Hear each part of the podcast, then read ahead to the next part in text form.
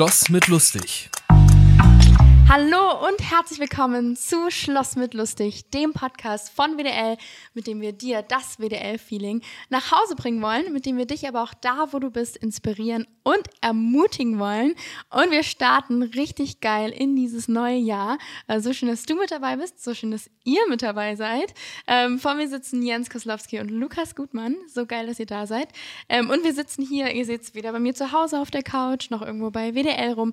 Nein, wir sind in eurem Zuhause Zuhause quasi, in eurem Arbeitszuhause. Wir sind hier im ICF-Office in München, mitten in der Stadt, äh, mitten an der schönen Hackerbrücke.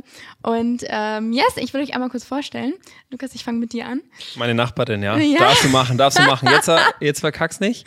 Jetzt yes, müssen wir Info sitzen. Lukas. Ähm, wir sind tatsächlich Nachbarn, das ist richtig cool. Du wohnst schräg gegenüber von uns und das ist total geil. Ähm, ich sehe, wann du das Haus verlässt, ähm, wie du deinen Müll rausbringst. Ja, ich sehe schon, also alles, also alles, alles. Ich sitze ja auch immer in deinem Garten Garten, in deinem Sandkasten. Ja, das stimmt. Das, wir haben so einen Sandkasten, müsst ihr wissen, so vor, ähm, vor unserem Haus. Ähm, und äh, Lukas sagt immer, er wäre da immer. Da so oft bist du, finde ich, da gar nicht wie du immer sagst, dass du da wärst. Aber ich habe das dann schon im Griff. Ich sehe das dann von oben. Ich sehe ja. das dann von oben, wer da so ist. Es passt. Ähm, aber wir kennen uns eigentlich über das ICF. Ja. Als ich auch noch im ICF Mannheim war, da haben wir connected. Und äh, jetzt sind wir in einer Church. Das ist so cool. Du bist seit 2016 im ICF. Seit 2017 ähm, hast du hier angefangen, wirklich Vollzeit zu arbeiten. Und es ist so, so, so geil, ähm, was du hier machst. Du bist der Standort äh, Pastor, also Standortleiter von mit einer Frau Jule zusammen von äh, der ICF Location München City, richtig? Yes. Und ihr habt einen zuckersüßen Sohn. Das stimmt auch, ja. Ja, den, äh, über den freue ich mich auch sehr. Mit dem ähm, freue ich mich über Smarty-Joghurt. Das mag er gerne. Er liebt auch immer, er möchte ab und zu zu dir und sagt, er möchte gerne einen Joghurt oder irgendwas snacken. Er kriegt du tatsächlich es, auch. Ja, ich habe das ein bisschen konditioniert, ja, muss ich sagen. Du hast es sehr gut gemacht, weil ab und zu möchte er zu Melli und möchte Süßigkeiten. Aber der Jens würde sich da auch wohlfühlen bei der Melli, weil die Melli hat sehr gute Mit Süßigkeiten. Ja. Das ist sehr, sehr cool. So krass. Ähm, und Lukas, mich würde noch interessieren, was ist dir denn an Family so wichtig? Ich finde, du bist ein Mann, der voll für Familie geht, der da auch so krass, ähm, wie du Jule immer wieder ehrst, wie du auch Priorität und Zeit einräumst für deinen Sohn. Was ist dir an Family so wichtig? Wie lange habe ich da Zeit?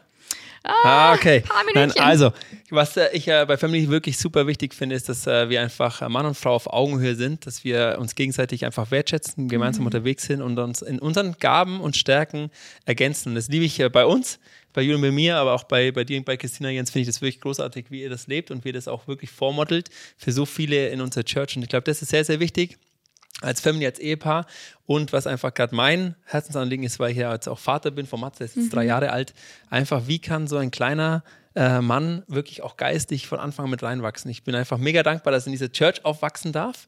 Und, ja, der äh, ist ein alter Church. Ja, er ist, ist auch wirklich immer hier. Er ist, wenn wir arbeiten, ist er ab und zu mit dabei. Auch Sonntage liebt es hier. Aber das, was äh, mich einfach beschäftigt und was uns auch wirklich wichtig ist, wie können Kinder einfach von dem Alter jetzt mit drei anfangen, wirklich einfach auch dort Jesus äh, begegnen, ihn kennenlernen, aber auch dort auch zu wachsen in allen Schritten. Wir reden heute über Jüngerschaft und das ist da auch ein Riesenthema, wo wir ja, gerade ganz viel mal ausprobieren sind. Wie geht das? Und es liegt uns wirklich auf dem Herzen, weil es fängt nicht irgendwann mit 20 an, sondern auch äh, mein Sohn ist äh, zum Beispiel jemand, der wir glauben, er hat wirklich eine prophetische Begabung und er nimmt wirklich ganz viele Sachen wahr und spürt Sachen und da sind wir gerade viel mit ihm auch, auch, mit drei Jahren schon dran zu überlegen, wie kann er das einfach äh, auch lernen, zu konditionieren, wie kann er das wahrnehmen, wie kann er gut damit umgehen ähm, und keine Angst vor diesen Bildern, wenn er irgendwas hat, äh, zu haben. Und das sind Sachen, die beschäftigen uns. Deswegen sind wir ganz viel im Family-Bereich unterwegs und deswegen liebe ich es auch, äh, Family on a Mission zu leben mit meiner Frau, gemeinsam dessen. Deswegen ist für uns das größte Privileg, einfach gemeinsam in der Kirche auch zu arbeiten, gemeinsam die Location hier zu leiten, auch mit dem Team, auch mit Jens Christina sind im Team mit dabei. Ist einfach für uns ein Riesenprivileg, wirklich einfach Kirche als ganze Familie zu leben. Geil. Und wie ist das dann für dich? Weil jetzt bist du ja auch hier so Location-Pastor. Ich stelle mir das ultra intensiv vor. Ich glaube, da sind voll viele Themen, die da einfach bei dir auflaufen, Entscheidungen. Plus zu sagen, hey, ich will aber Familie als wertvoll hochhalten und voll leben. Das ist, ähm, wie, wie bringst du das zusammen? Also wie grenzt du dich da auch irgendwie ab? Wie, wie schaffst du es da, das irgendwie beiden, bei beiden die Balance zu halten? Ja, es ist natürlich immer wieder ein Stretch. Ich meine, das Coole ist natürlich, ich ein richtig, also wir haben ein richtig cooles Team, mit dem wir das gemeinsam machen dürfen. Jens, Christina, ähm, der Steffen ist mit dabei, der leitet bei uns im Family-Bereich. sind so viele starke Leiter. Deswegen ist es nicht so, dass ein Pastor irgendwie alles macht, sondern es ist so viel, wo der Jens und die ganzen Teams gehen einfach selber dafür und die tragen ganz, ganz viel mhm. Verantwortung. Das macht super leicht. Sonst würde es im Alltag auch, glaube ich, nie gehen. Ähm, und das andere ist, dass einfach ich ein starkes Umfeld habe. Also zum Beispiel wir sind auch in einer Small Group. Hat der Jens letztens auch wieder vor Weihnachten hat mir eine richtig coolen, hat er einen Gedanken reingeschmissen, was ihn gerade beschäftigt. Und wir sind einfach dort ehrlich. Wir sind dort einfach unter uns Männern und äh, wir äh, sind, äh, hauen einfach alles auf den Tisch und äh, sagen dort, was uns beschäftigt. Und es hilft mir dort wirklich in die Balance zu kommen, weil ich habe schon manchmal die Tendenz, ich könnte dann mehr arbeiten und viel machen und will aber auch immer irgendwie zu Hause der beste Daddy sein, der beste Ehemann und das funktioniert nicht. Mhm. Was da ganz wie bei mir ist, das Thema ist, dass ich dann einfach zu kurz komme für mich, weil ich könnte die Jule immer für wichtig nehmen, den Mats, auch alle hier auf der Arbeit. Aber ich als Lukas, und das ist schon was, was ich die letzten Jahre einfach stark lernen durfte und musste was habe ich für ein Bedürfnis, wie kann ich da am Start sein und da helfen mir die Jule, aber auch Jens und Tobi, meine ganzen äh, Kumpels helfen mir da wirklich, äh, da einfach dann zu bleiben, weil ich immer wieder mal so vielleicht eine Tendenz abrutsche. Krass. Und dann, wenn die Jungs das merken oder wenn ich selber merke, oh, ich bin nicht mehr so fresh im Kopf, da weiß ich, die Jungs sind hinterher, die fragen auch mal, pieksen so ein bisschen. Der Jens ist da auch ein sehr guter Piekser, muss man sagen, der macht das sehr gut, der stellt dann einfach sehr gute Fragen und dann weiß man schon, allein durch die Frage A ist ein bisschen überführend. Und ich glaube, das ist halt entscheidend, wenn man das so gemeinsam lebt, dass man halt einfach ein gutes Umfeld hat, wo man ehrlich werden kann und wo einfach die Leute auch ehrlich Sachen spiegeln. Ja, und das finde ich ja krass, dass du nicht nur sagst, die sind dann ehrlich, aber du lässt es auch, du lässt es dir auch sagen. Also du nimmst das Feedback an, du sagst, hey, okay, stimmt, dann muss ich, das ist zwar nicht geil zu hören, aber da muss ich jetzt ein bisschen justieren, da muss ich ein bisschen was ändern. Voll, die Frage ist ja, was du willst in deinem Leben. Du kannst mhm. schon sagen, du willst immer nur dieses Fishing for Compliments, sagen, du bist der Geilste.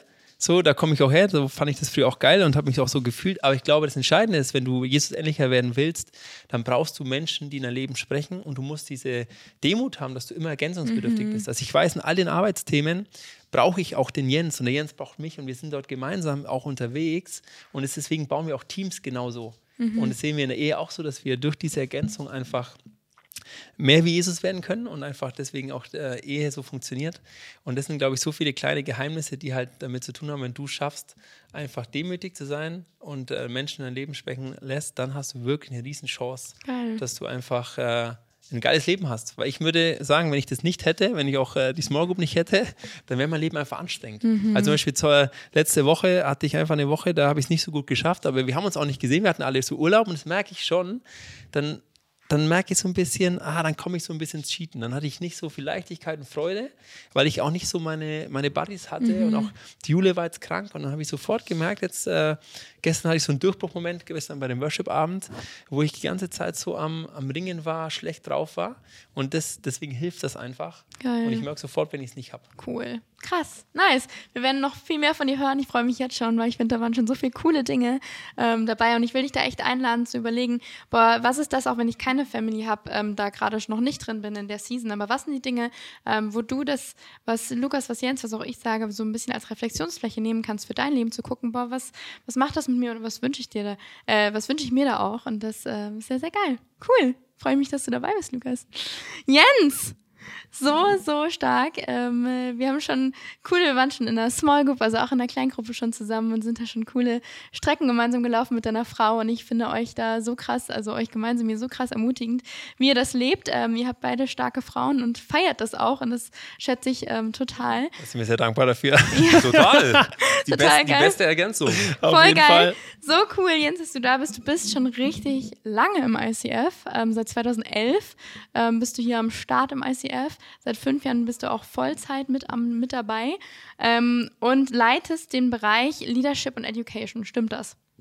Korrekt. Habe ich das richtig rausgestalkt über das, dich? Du hast das richtig erzählt, ja. Also seit, seit äh, tatsächlich 2011 in etwa ähm, treibe ich mich hier rum im ICF. Allerdings so die ersten Jahre total in, also total in Kompromissen. Ja, das heißt, ich war zeitgleich noch in einer anderen Kirche unterwegs, in, der ich so ein bisschen aufgewachsen bin, äh, bin dann äh, hier ins das heißt, ICF du gegangen. Hier aus der Gegend und kanntest du kommst hier Nein, aus ich komme nicht aus der Gegend. Ah, dann bist du Ich komme oben aus dem Ruhrgebiet, genau. Das heißt, ich war im Ruhrgebiet in einer anderen Kirche unterwegs und äh, da war es dann üblich, wenn du jetzt die Stadt wechselst, lässt du dich überweisen. Ja, das heißt, der äh, Gemeindeleiter von oben ruft dir den in München an und sagt, hey, das ist der Jens, ähm, auf den müsst du ein bisschen aufpassen. Oder er sagt einfach nur, hey, nehmt den einfach gerne auf und äh, schaut einfach, dass er dann zu Hause bekommt. So war das auch. Das heißt, ich bin in München angekommen. Ähm, Hast du dann, eine Überweisung bekommen? Ich habe dann eine Überweisung bekommen. Mhm. Und mhm. Ähm, dann war es tatsächlich so, ich habe mir das Beste so aus beiden Welten irgendwie so mitgenommen. Also ich war klassischer Konsument, bin morgens da zu der anderen Gemeinde gegangen, abends bin ich ein bisschen zum ICF. Ich habe nie mitgearbeitet. Also du kannst wirklich in Kirche aufwachsen und du arbeitest nicht mit. Ähm, das war für mich völlig, also ich habe mir die Frage gestellt, warum soll ich mitarbeiten in Kirche? Also da, da gibt's doch genug. So. Mhm. Und deshalb bin ich da schon, wenn du sagst, hier, ich äh, bin da 2011 ins ICF, stimmt das grundsätzlich, aber das war eher so ein, ähm, ja, ich gehe hin und das tut mir gut und das finde ich auch klasse und mhm. ich stehe auch voll dahinter. Aber das ist jetzt äh, nicht in dem Sinne meine Kirche, dass ich mich da einbringe. Mhm. Krass, aber wie kam dann für dich der Switch? Also wann kam der Moment, wo es irgendwie geschallert hat und du gesagt hast, irgendwie will ich da mehr?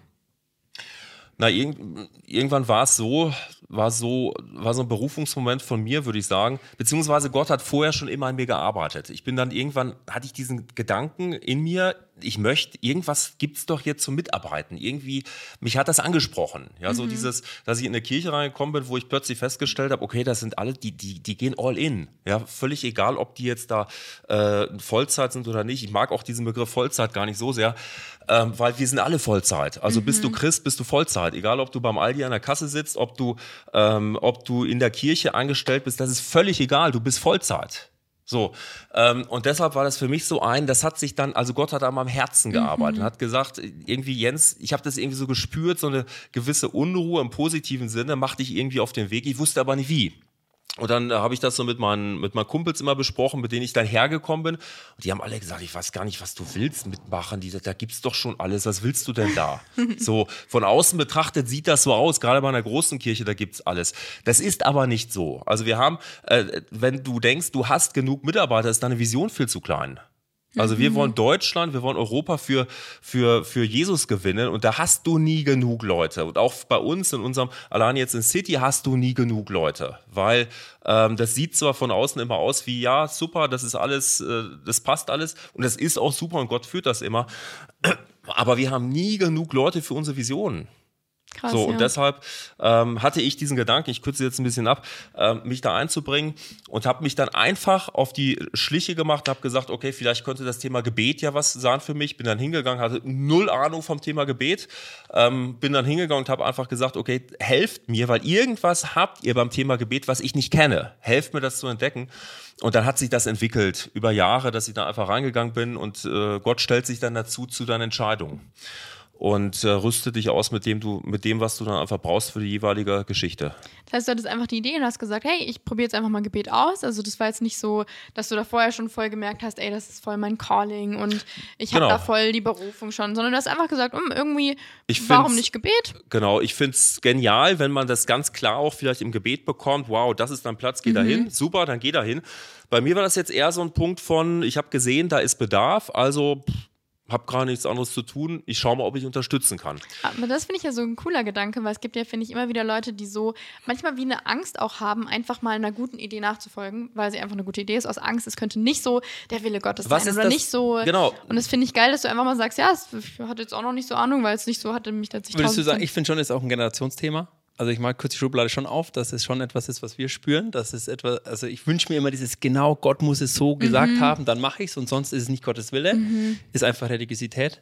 Das so, stimmt. Und das, glaube Aber das muss man ja entlarven, weil ja. ich finde, diese Entlarvung passiert so selten statt, weil es ist ja so, es ist ja so angestrichen. Und ich habe letztens von Johannes Hartl, das fand ich so geil gehört, ähm, und er ist sicher nicht der Erste, der das gesagt hat, dass es eigentlich, weil du sagst Religiosität, wir dieses Thema ja oft so ähm, das machen wir nicht in anderen Themen. Wir sagen jetzt ja nicht, oh, ich warte auf Gottes Willen, ähm, ob er möchte, dass mir die Zähne putze oder nicht. Nee, wir machen es einfach, weil Zähneputzen ist einfach eine gute Idee. Und ich finde, so oft machen wir, handeln wir bei manchen Sachen, die einfach die einfach eine geile Idee sind, nicht aus einer ja. großen Angst, das Falsche ja. zu tun. Ich glaube, da ist auch Perfektionismus ein Riesenthema. Was ist das Schlimmste damals in meinem Fall? Ich sehe, Gebet ist irgendwie voll unterbesetzt. Keine Ahnung ich habe den Gedanken, mach da mal mit. Stell dich einfach mal vor, was wäre das Schlimmste, was jetzt hätte passieren mhm. können? Das Schlimmste, was jetzt hätte passieren können, wäre, dass ich jetzt nach einem Jahr gemerkt hätte und nach einem halben Jahr, okay, ich fühle mich eher in den Technikbereich hingezogen. Mhm. Und das Schlimmste, was pass hätte passieren können, wäre dann, dass ich jede Menge über Gebet gelernt hätte. Ja. Wow. Drama. Ja. Und ohne Witz, also ich habe äh, ich hab jemanden, der mir auch sehr ans Herz gewachsen ist, mit dem ich seit Jahren, ich glaube, das fing an vor sechs, sieben Jahren, wo er zu mir gesagt hat, Jens, ich weiß immer noch nicht genau, wo mein Platz ist. Und seit sieben Jahren mindestens sind wir schon dran, dass ich gesagt habe, okay, dann geh doch einfach mal los. Ja, ich muss mir das nochmal irgendwo nochmal genauer abholen.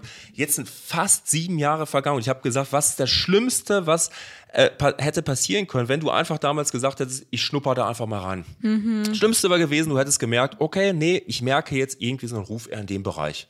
klasse, geh da rein und du hättest sogar noch viel gelernt. Voll.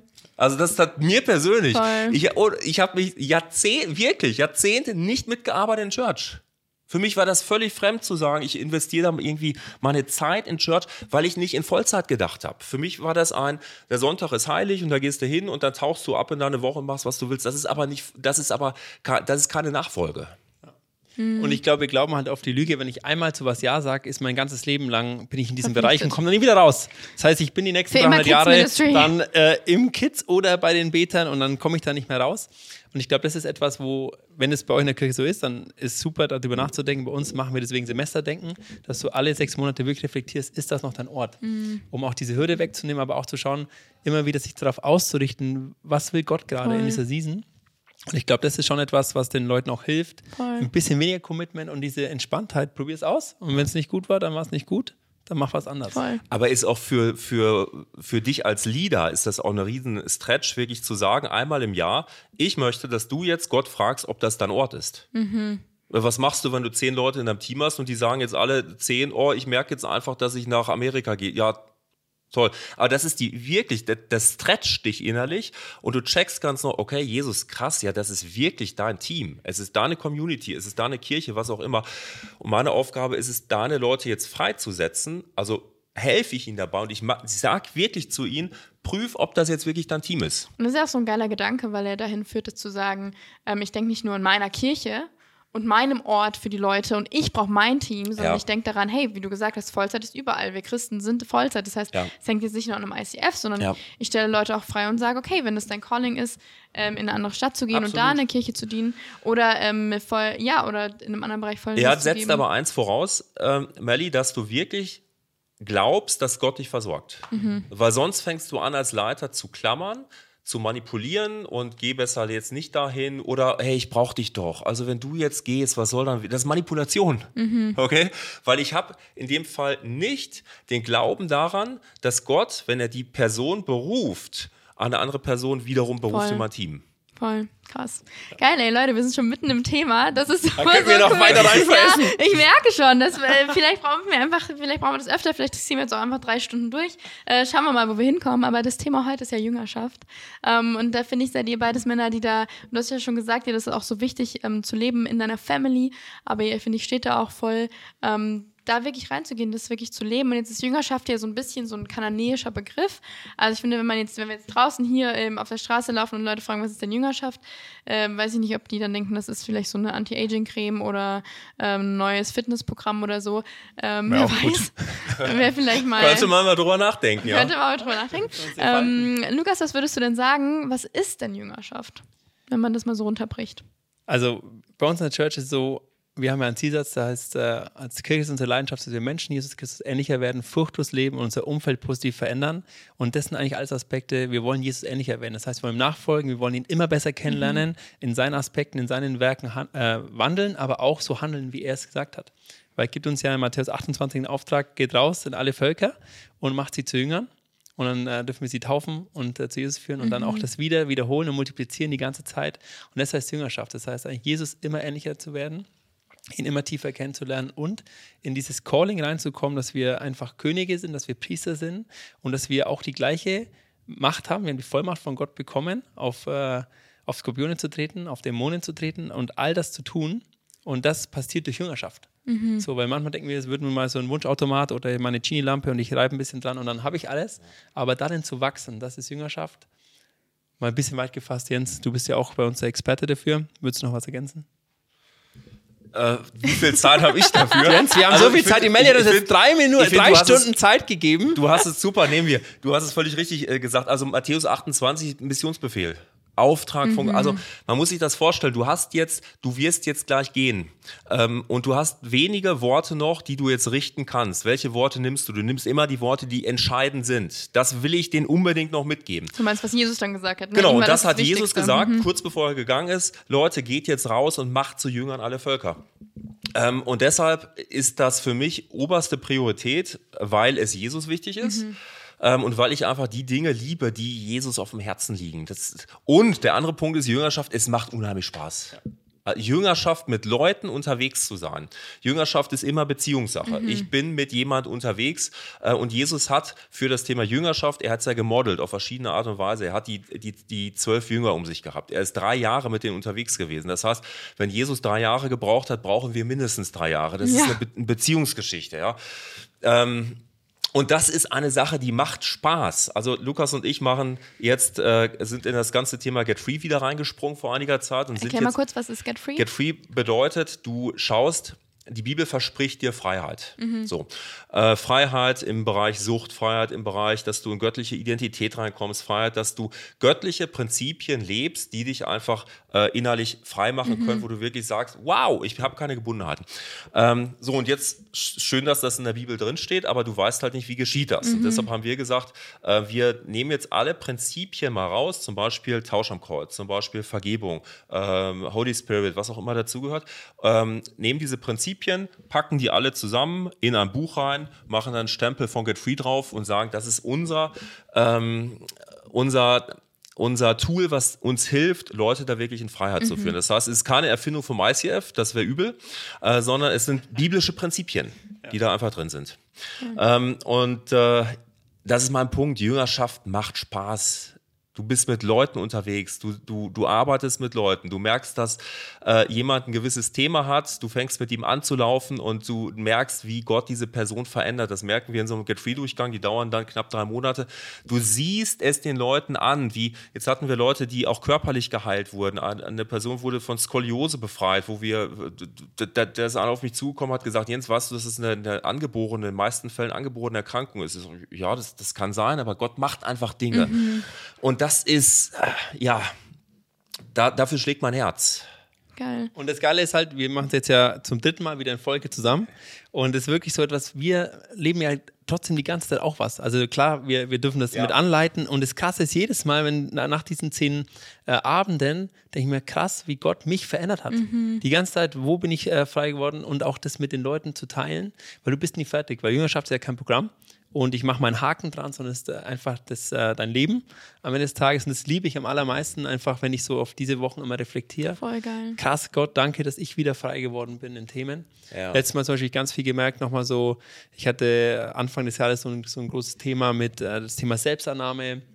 Äh, kann ich mich selber lieben und hat, hatten wir eine krasse Gebetssession, der Jens, ich und nochmal jemand zusammen und das war für mich so ein Durchbruchmoment und dann habe ich gemerkt, stimmt, es war jetzt Ende des Jahres, als wir den Get Free Durchgang hatten. Und Anfang des Jahres hatte ich dieses, diese also Gebetssession. Genau, ne? Anfang ja. 2023 hatten wir diese Gebetssession, wo wir eineinhalb Stunden wirklich so gerungen haben. Und dann habe ich aber so gemerkt, ey, das ist wieder ein bisschen verloren gegangen. Dann hatten wir einen Abend auch zu diesem Thema und dann wieder gemerkt, stimmt, Gott will da noch mal ein paar Dinge tun. Ja. Und zum Beispiel war jetzt äh, für, für dieses Jahr 24 hat Gott einfach wieder draufgeschrieben, hey, weiter Selbstannahme. Ist nichts, was, Geil. klar, es gibt in diesem Durchbruch, in diesem Gebetssetting, aber da weiter dran zu bleiben und das liebe ich einfach. Ja, und es ist ein Prozess, ja. den wir eben selbst gehen. Mhm. So, und wir gehen diesen Prozess so lange, bis wir äh, bei Gott in aller Ewigkeit sind. Mhm. Weil das, das sagt ja, also das ist, vielleicht äh, können wir es noch ein bisschen klarziehen, was die Jüngerschaft, Jüngerschaft bedeutet Nachfolge. Mhm. Also ich folge Jesus nach und ich werde, das ist das Ziel Gottes für mein Leben, ich werde Jesus ähnlicher. Ja, 1. Äh, Thessalonicher 4, Vers 3. Gottes Ziel für mein Leben ist Heiligung, Jesus ähnlicher werden. Wir verwechseln ganz oft ähm, das Thema Gerechtigkeit mit Heiligung. Mhm. Also bekehrst du dich zu Jesus und nimmst an, wow, Jesus, du bist mein persönlicher Retter, du bist für mich am Kreuz gestorben, auferstanden, ich nehme dich an als mein persönlicher Retter, dann bist du errettet. So, Errettung und da bist du sofort gerecht gesprochen. Mhm. Gott sagt zu dir, du bist gerecht. Mhm. Du bist zu meiner Gerechtigkeit geworden. 2. Korinther 5 steht das, Vers 21. Du bist gerecht geworden. In dem Moment. Aber jetzt schließt sich Heiligung an, Jesus ähnlicher zu werden. So, das heißt, Gerechtigkeit ist was anderes und gerecht zu werden ist was anderes als den Prozess von Heiligung zu mhm. durchlaufen. Und in vielen Fällen wird das übersehen, dass man sagt, okay, super, jetzt hast du dich für Jesus entschieden, klasse, und jetzt sitzt du einfach die nächsten 50 Jahre auf dieser Kirchenbank und Heiligung kommt automatisch. Nein, mhm. es heißt, ist nicht so. Sich, man es muss ist, sich reinbegeben. Man es ist ein Prozess. Reinnehmen, den Prozess erleben. Und ähm, was ich jetzt aber mich da frage, würdest du sagen, dass ähm, zu Jüngerschaft der Punkt, wo ich mich für Jesus entscheide, also Leute zu Jesus hinzuführen, ist das auch schon Jüngerschaft oder ist Jüngerschaft der Prozess, der danach passiert? Ähm, na, grundsätzlich ist das ja, wenn ich jetzt an, an eine Person, und das, kann, das sind ja lange Prozesse manchmal, also Christine und ich sind in unserem Verwandten- und Bekanntenbekreis, haben wir viele Leute, die da nicht gläubig sind. Das ist ja schon ein, das gehört ja schon auch zu dem Thema Jüngerschaft irgendwo hinzu. Ich würde aber vorher noch sagen, das eine ist eher so dieses, ähm, diese, dieser Prozess der von Bekehrung, dieser Moment von Bekehrung und dann schließt sich eigentlich Jüngerschaft an. Mhm. Es ist ein, äh, ich führe jemand in den Glauben rein, wobei den Glauben natürlich nur Gott schenken kann. Ich führe ihn aber dahin und dann schließt sich dieser Prozess von Jüngerschaft an. Ohne das Erste ist aber Jüngerschaft nicht möglich. Mhm. Ja? Absolut. Ähm, und Jüngerschaft geschieht nicht zufällig. Das ist ganz wichtig, Das das, zu verstehen. Punkt, ja, das ich cool. komme aber aus einer, aus, einer, aus einer kirchlichen Prägung, wo man sich keinerlei Gedanken gemacht hat. Es ist, ja, du hast doch Jesus. Ja, dann, was, was, was, was willst du denn jetzt noch? So, du kriegst einfach sonntags Predigten und so weiter und so fort. Äh, Jüngerschaft geschieht nicht automatisch. Und Jesus macht einen Unterschied zwischen Leuten, die gläubig sind und Leuten, die jünger sind und nachfolgen. Er macht diesen Unterschied, weil wir immer der sagen, okay, ja, du bist ja jetzt gläubig. Ja, was, was heißt das? Worin zeigt sich, dass du glaubst? Worin zeigt es sich konkret in deinem Leben? Ähm, äh, Johannes 8, Vers 31, eine ganz spannende Stelle. Du Jesus, bist einfach eine Bibelversmaschine. Das Liebe muss ich jetzt mal das kurz, er. das muss ich jetzt mal kurz anmerken. Johannes 8, 31 hat Jesus nicht nur diese zwölf Jünger um sich, sondern es waren ja Hunderte mit ihm unterwegs. Das war so der erweiterte Kreis, die sind mit ihm umhergezogen. Und dann stellt Jesus sich hin und er sagt etwas. Er sagt zu den Gläubigen, zu den Juden, die nun an ihn glaubten. So, das waren also Juden, die anscheinend gesagt haben, okay, du bist tatsächlich der Messias, du bist der Sohn Gottes. Wow, wir glauben daran. Und dann sagt er zu den Juden, die an ihn geglaubt haben, wenn ihr in meinem Wort bleibt, dann seid ihr meine Jünger. Und Krass. dann erkennt ihr die Wahrheit und die Wahrheit macht euch frei. So, das bedeutet, du kannst nicht Nachfolger von Jesus zu sein, ohne in seinem Wort zu bleiben und du bleibst in seinem Wort, indem du tust, was er sagt. So, weil nur dann bist du gläubig. Ich gebe dir ein ganz einfaches Beispiel. Wenn, ähm, wenn du jetzt sagen würdest, Jens, ich glaube dir, dann wird sich das daran zeigen, ob du jetzt in dieser Bibelsprache gesprochen in meinem Wort bleibst, also ob du mir vertraust. Wenn ich dir gleich sage, hey Melli, draußen scheint wirklich die Sonne, es wird nachher richtig schütten, nimm bitte einen Regenschirm mit. Woran wird sich zeigen, ob du mir glaubst oder nicht? Ob du den Regenschirm mitnimmst nicht? oder Ja. nicht. So, und so ist bei Jesus. Ähm, und, und danach, als er das gesagt hat, haben ihn, die, haben ihn viele verlassen. Aber es gibt einen Unterschied zwischen, äh, du glaubst daran, dass Jesus äh, tatsächlich Gott ist. Das macht auch der Feind. Das machen auch die Dämonen, aber sie folgen Jesus nicht nach. Äh, es gibt einen Unterschied zwischen, ja, boah, ich habe das jetzt irgendwie so, Jesus ist wirklich, und es gibt einen Unterschied zwischen, ich bin Nachfolger und ich bin Jünger. Und du bist dann Jünger, wenn du in seinem Wort bleibst. Und jetzt ganz ehrlich, du bekehrst dich in der Kirche, du hast einen Bekehrungsmoment, du wendest dich zu Jesus zu und du sagst, wow, der, echt, der ist in meinem Herzen, ich nehme den an dann weiß ich aber doch noch nicht, was sein Wort sagt. Ich muss doch da jetzt sauber reingeführt werden, sonst, äh, sonst, sonst habe ich doch keine Ahnung, was es heißt, wenn Jesus jetzt sagt, wenn du in meinem Wort bleibst. Und das ist der Knackpunkt, ja. Und jetzt hast du gesagt, reingeführt werden. Das ist ja so, da habe ich jemanden, der mich da in die Hand nimmt. Ähm, was ist denn jetzt mit Leuten, die sagen, boah, ich äh, weiß nicht, ich war jetzt bei einer Freizeit bei WDL zum Beispiel oder ich war jetzt mal ähm, irgendwo, ich habe diesen, diesen Jesus kennengelernt und jetzt ähm, bin ich aber in keinem Umfeld, wo ich die Möglichkeit habe, ähm, da in die Hand genommen zu werden oder so in, in Jüngerschaft geführt zu werden, wie du es gerade ausgedrückt hast. Was, ist, was, was würdet ihr den Leuten sagen? Also die Frage, die ich dann stellen würde, ist, wollen die Leute es wirklich? Weil ich glaube, wenn du es wirklich willst, gibt es immer Möglichkeiten. Weil es ist schon, ich glaube, dieses, was Jens auch meinte, es ist radikal. Und ich finde jetzt, ist auch für diese Generation ist ja so, der Wunsch ist ja Baby in dieses Radikale rein und auch äh, Jesus, nur Jesus und das klare Wort und so weiter. Aber die Frage ist, wenn ich das wirklich will, dann ist die Konsequenz auch alles, was der Jens vorhin gesagt hat. Das heißt, ich bin komplett verändert, ich gehe da rein und es ist auch ein Prozess und manchmal wünsche ich mir halt, es ist jetzt alles und ich habe einmal diese, diese Wassertaufe gehabt und dann ist super und damit habe ich alles. Das wäre so der Wunsch. Und manchmal schenkt Gott übernatürlich Sachen, aber das andere ist einfach ein Weg, es ist auch Arbeit, es ist ein Schleifprozess, weil in all den äh, Prozessen schleift Gott einfach Dinge ab, die nicht göttlich sind und die sind schmerzhaft. Und wenn ich ins Wort Gottes reinschaue, finde ich jeden Tag Dinge, die ich nicht richtig mache. Und wenn ich es aber ernst nehme, dann schaffe ich es wirklich. Und das ist, glaube ich, etwas, was diese Frage ist, will ich das wirklich? Und es gibt genügend Angebote, die ich online machen kann. Also zum Beispiel Bei uns kannst du alle Dinge online machen. Du kannst Mhm. auch alles haben. Wir schenken dir auch alles, auch als, als ganze Kirchengemeinden. Wir haben ganz oft Kirchengemeinden da, die es einfach ausprobieren. Jetzt auch beim Get Free, ähm, ähm, jetzt, was wir wieder nächste Woche starten, haben wir auch wieder Kirchen, die es einfach mal ausprobieren. Das heißt, du kannst immer bei uns äh, einfach alles anfragen. Du darfst es nutzen, du darfst es weiterentwickeln, weil wir haben es nicht erfunden, sondern es sind göttliche Wahrheiten und es, du darfst auf deinen Kontext anpassen. So, und das andere ist, glaube ich, etwas, dass du immer aber trotzdem dein Wort hast. Du hast einfach deine Bibel und du hast den Heiligen Geist. Und ich glaube, wenn du schaffst, dir auch ein Umfeld zu schaffen, da zu Hause, wo du unterschiedliche Leute hast. Weil klar, wir könnten immer alle so, wo wir gemeinsam uns alle cool finden, das ist auch nett, aber du brauchst manchmal auch Leute, die komplett anders sind. Und die helfen dir auch da rein, weil die sehen die Bibel manchmal anders, die sehen Themen anders. Wenn die spiegeln, kannst du das auch anfangen. Und ich glaube, das Allerwichtigste ist einfach zu beten. Sag Gott, was darf ich tun? Was ist ein vorbereitetes Werk, in dem ich jetzt wandeln darf? Was ist mein Wille? Und was ist aber auch dein Wille? Weil da, auch da ist wieder die Frage, die wir ganz am Anfang schon hatten, ist ja, warte ich jetzt darauf, dass Gott sagt, du musst jetzt in diese Gemeinde zu dieser Uhrzeit an diesem Tag und triffst genau den Jens, obwohl du ihn nicht kennst. Genauso detailliert hättest du es vielleicht gerne gewollt. Oder sagt Gott, nee, ey, es ist dran, bleib in dieser Kirche. Solange Gott nicht sagt, deine Season ist da vorbei, dann hat Gott auch einen Plan mit dir in dieser Kirche und er wird es auch zu Ende bringen, er wird zum Ziel kommen. Und das heißt, vielleicht will er dir andere Dinge zeigen. Und das heißt, manchmal wünsche ich mir das eine, aber Gott will gerade was anderes tun. Um da offen zu sein, ist, glaube ich, sehr wichtig. Und das andere ist sagen, Gott, nee, wenn ich einfach woanders hin soll, dann bin ich mutig und dann probiere es einfach aus. Ähnlich wie der Jens vorhin auch gesagt hat, was hindert mich eigentlich mal dran, es auszuprobieren und dann zu sagen, hey, dann gehe ich da rein. Und das Coole ist, was du sagst, das ist dieses, und das hast du vorhin auch schon gesagt, Jens, nicht in diese Passivität zu gehen, zu sagen, ich warte dann, dass, ähm, dass es so kommt von Gott, sondern wirklich zu sagen, ich werde aktiv.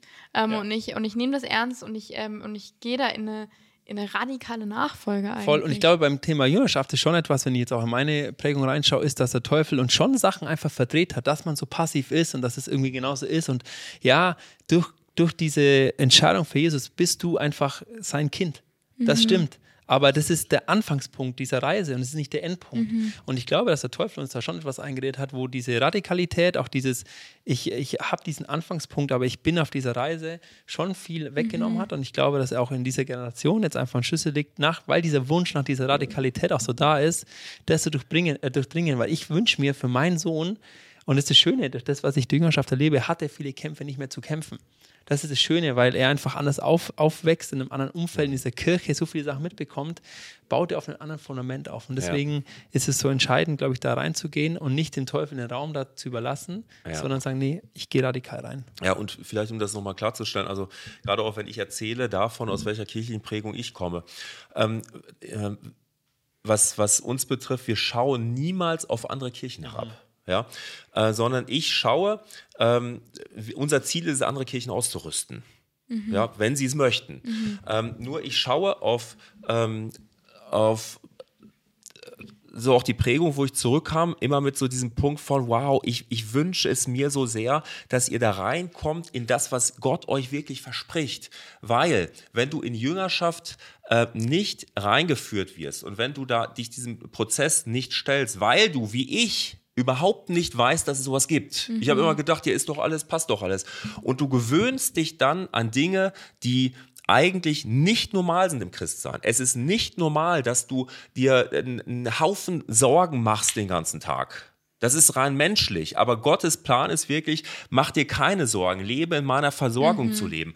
Es ist nicht normal, dass du, dass Ehen kaputt gehen, weil, weil äh, Männer, Männer oder Frauen äh, Pornografie konsumieren. Das ist nicht normal. Wir haben uns solche Sachen, haben wir uns äh, als Haustiere rangezüchtet. Wir haben uns dran gewöhnt. Wir sagen ja, das ist einfach so und das ist jetzt meine Sorge und das ist einfach meine Aggression, die ich einfach manchmal habe. Ich versuche es mit positivem Denken, was auch immer es ist nicht normal im Reich Gottes. Voll. So und das ist ein krasser Überführungsmoment, wo man wirklich mal manchmal denkt, okay, ja krass, ich habe das aber ja schon. So und dann kommt der Heilige Geist, weil der Heilige Geist, die Bibel sagt ja, der Heilige Geist ist in dein Herz gelegt und er macht es, dass du in diesen Ordnungen Gottes leben kannst. Er macht es, dass du in ein Leben reinkommst, wo du deine Sorgen an ihn geben kannst. Er kann es machen, dass du, dass, dass du gesund wirst. Er kann es machen, dass, da, dass das Schwere, die dich befallen hat, dass sie, dass sie, äh, dass sie getragen wird von Jesus. Er kann dich gesund machen. Ähm, und das ist der Punkt, den man verstehen darf. Nicht aus einem Druck heraus jetzt in Jüngerschaft, ich muss mich jetzt irgendwie verändern, sondern Gott verändert dich. Mhm. Du kannst dich nicht verändern. Gott verändert dich. Radikale um, radikales Umdenken. Reich Gottes ist radikales Umdenken. Nicht ich verändere mich, Gott verändert mich. Mein Punkt ist, ich glaube daran, dass er mich verändert und ich lasse es zu. Ich lasse es wirklich geschehen. Aber rutsche ich da das, nicht wieder das, in eine Passivität? Also rutsche ich da nicht wieder in ein, ach ja, es geschehe so wie der Heilige Geist will, wie Gott will. Also komme ich da nicht wieder in so eine Passivität? Nein, nein, weil der Heilige Geist dir immer Dinge auftragen wird, die du dann aktiv tun darfst. Das heißt zum Beispiel, komm los von deiner Pornografie äh, oder ähm, Ich glaube, so die Frage ist halt, nimmst du es wirklich ernst? Also, mhm. was Jan sagt, ich glaube, nimmst du wirklich ernst, wenn der Heilige Geist dir das sagt, mhm. dass das jetzt ein Thema ist, das zu ändern, dann kommst du nicht in die Passivität. Ich glaube, du kommst in die Passivität, wenn du dann wieder denkst, ja, habe ich mal gehört, passt schon. Weil dann nehme ich es wieder so, ja, Gott wird schon irgendwie machen. Aber es, das ist auch dein Auftrag. Krass. Und jetzt haben wir ja voll viel über so diesen Kirchenkontext geredet und ähm, wie das so da gut stattfinden kann. Wie erlebt ihr das denn im Alltag? Also wo lebt ihr Jüngerschaft so im Alltag? Und ähm, wie kann ich das dann vielleicht auch leben in meinem Alltag, da wo ich gerade bin? Also wie, das, wie ist das bei euch persönlich? Und dann aber auch, wie kann ich das irgendwie auf meinen Alltag ummünzen? Ich glaube, Jüngerschaft lebst du immer da, wo du bist. Also ich fängt, fängt an bei uns in unserer Ehen in unserer Familie, in der kleinsten Zelle fängt es an, weil ich bin ja nicht irgendwie auf einer Bühne irgendwo in, in, äh, in meiner Position oder irgendwo bin ich anders, sondern ich bin da, der Lukas, und ich bin immer der gleiche. Mhm. Und ich glaube, das ist wichtig, deswegen ist Jüngerschaft das, wo ich da zu Hause bin. Und das fange ich an mit meiner Frau, das fange ich an mit Mats, wo ich überlege, da wo er Begabungen hat, ihn dazu fördern, ihn äh, auch zu Jesus zu führen und mit meinen ganzen Freunden. Und da wir sind jetzt ja Nachbarn, und da haben wir uns ja auch immer gefragt, wir haben jetzt uh, so ein uh, Nachbarschaftsgebet, wo wir einmal in der Woche so eine halbe Stunde beten und sagen, okay, wie was beschäftigt uns, aber für was dürfen wir auch beten? Und Gott zu fragen, was ist das vorbereitete Werk, wo wir jetzt einfach wandeln dürfen? Weil mhm. wir sind dann super aktionistisch und denken uns, wir könnten jetzt tausend Sachen machen.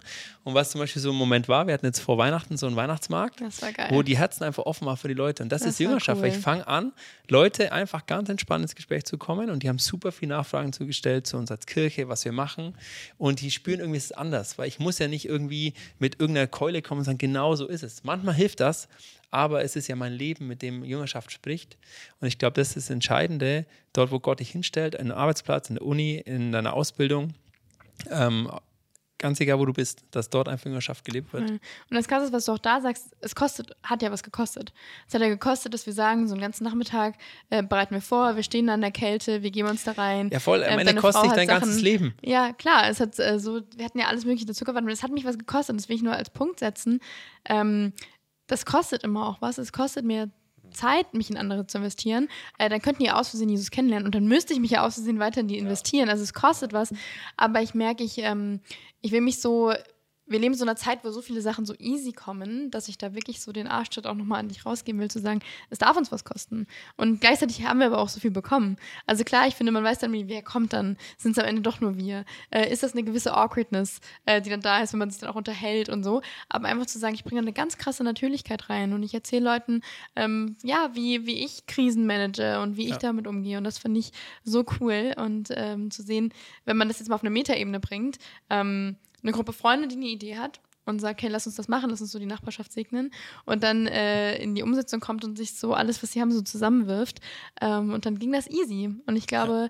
wir machen es manchmal so kompliziert oder sind dann so, oh, wie reagieren die und wie finden die das und finden die das komisch. Ja. Aber einfach zu sagen, hey, lass uns doch mehr, also das war, das war geil. Einfach mehr so ähm, überlegen, wie kann ich meinem Umfeld ähm, was Gutes tun, aber auch nicht vorm Berg halten, für was ich stehe. Und da muss ich jetzt nicht ähm, tapezieren gehen mit meinen Haltungen zu sonstigen Dingen, die so anders sind, aber ich glaube, da einfach so in, in Liebe denen begegnen und einfach mal sagen, hey, ich will dir, ich will dir der Jesus sein, der dich einfach liebt und dir zeigt, wie geil es ist, dass es dich gibt.